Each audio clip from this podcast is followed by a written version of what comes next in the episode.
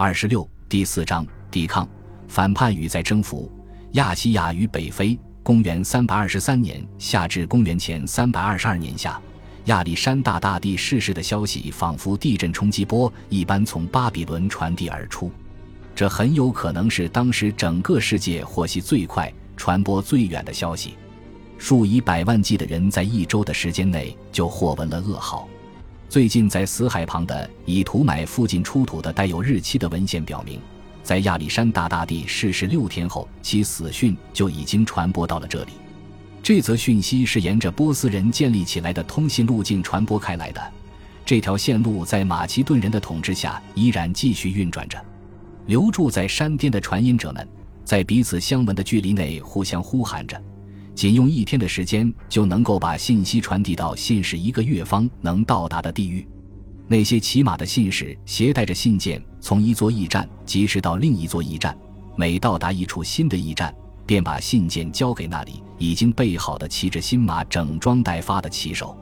传讯最为迅速的是沿着辐条状线路飞速直达原波斯主要首都苏萨和波斯波利斯的烽火。通过移动火炬改变烽火显示的情况，传讯员可以将编码后的讯息传递出去。几乎可以肯定的是，这个传讯系统在六月十一日晚就把亚历山大大帝逝世的消息传到了苏萨，因为亚历山大大帝是在当天傍晚时分离世的，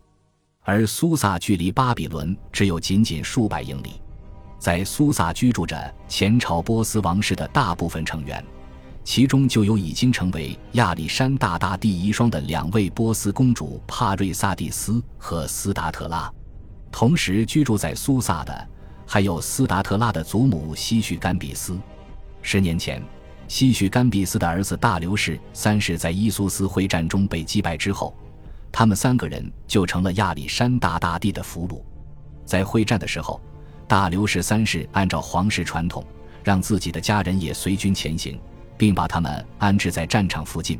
但是没有采取任何措施来确保他们的安全，因为此前波斯人还从来没有在自己领土上战败的经历。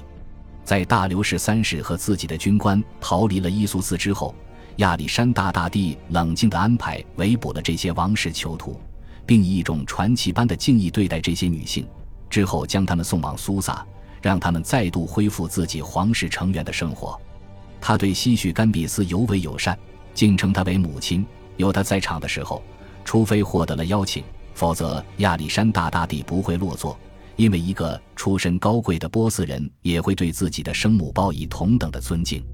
当亚历山大大帝在生命中的最后一年与自己的孙女斯达特拉和生孙女帕瑞萨蒂斯完婚时，西绪甘比斯看到自己家族的气运又奇迹般的恢复了。虽然他一度沦为阶下囚。可能遭受奴役或更为凄惨的命运，但是现在她再一次成了帝国统治家族的女性族长，她完全有希望看到自己的曾孙辈有人能够继承自己儿子的王位，如同大流士三世一般君临亚洲，同时还会统治欧洲与北非的大片区域。他们的帝国并没有因战败而疆域缩小，反而扩张了。然而。亚历山大大帝逝世的消息让这份希望也破灭了。现在，西绪甘比斯的气运开始再度不济。他对于王朝政治有足够的了解，所以可以预见到未来将会发生什么。他那双居的孙女很容易成为死敌或竞争者们的猎物。如果没有男性亲属提供庇护，他自己家族内部的清洗已经让男性血脉断绝了。他就只不过是马其顿人的家内奴隶罢了。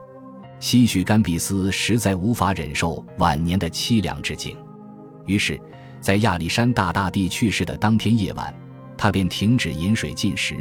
这无疑是一种意志坚决却过程缓慢的自杀方式。五天后，他终于绝食而亡。在苏萨以及伊朗高原上的其他大城市，波斯人开始举行庄严的国家哀悼仪式。尽管亚历山大大帝是作为侵略者来到这片土地上的，但此时他是他们唯一的国王，故而他们虔诚地对他的逝世表达了悼念。男子们纷纷将头发剃去，穿上了丧服，在全国各地的祭坛上，曾被照管的祭司点燃且昼夜不息的索罗亚斯德教信仰的圣火也随之熄灭。圣火的熄灭也意味着赋予宇宙生命的能量已经终止。整个波斯哀悼流程的最后一个仪式，是让国王的遗体缓缓穿越整个王国，并且沿途停下来让臣民哀悼。巴比伦的将军们最终决定，亚历山大大帝的遗体也将在此般游行中被转移走。不过，他的目的地成了一个富有争议的问题。亚历山大大帝曾经表示希望自己被埋葬在埃及西部阿蒙神的神庙附近，然而在某个时候，他的请求却被现今巴比伦的统治政权给推翻了。在亚历山大大帝还活着的时候，他对自己的帝国以及帝国的管理者们都施加了惊人的控制力；而在亚历山大大帝逝世后，他的遗体或许可以成为其埋葬者进行控制的工具。如此珍贵的资源可不能被浪费在遥远的北非沙漠之中。呼喊传讯，马匹奔驰，烽火燃起，所有的这一切令亚历山大大帝逝世的消息迅速传遍了帝国之下二百万平方英里的疆土。这份讯息最终被传递到了国王所有的部下，治理着帝国二十多个省份的行省总督。驻军将帅以及财政官员的手中，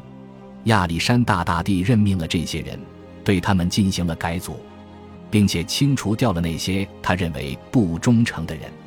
现在，那些依然手握权柄的人的忠诚将会受到最终的考验，而这一切都要取决于他们是否愿意接受来自一个平平无奇的三人组所颁布的命令。这三个人分别是摄政王佩尔迪卡斯。和那逝去的宛若神灵的先王不同，佩尔迪卡斯只是一介凡人，以及两位并不够格的国王。感谢您的收听，喜欢别忘了订阅加关注，主页有更多精彩内容。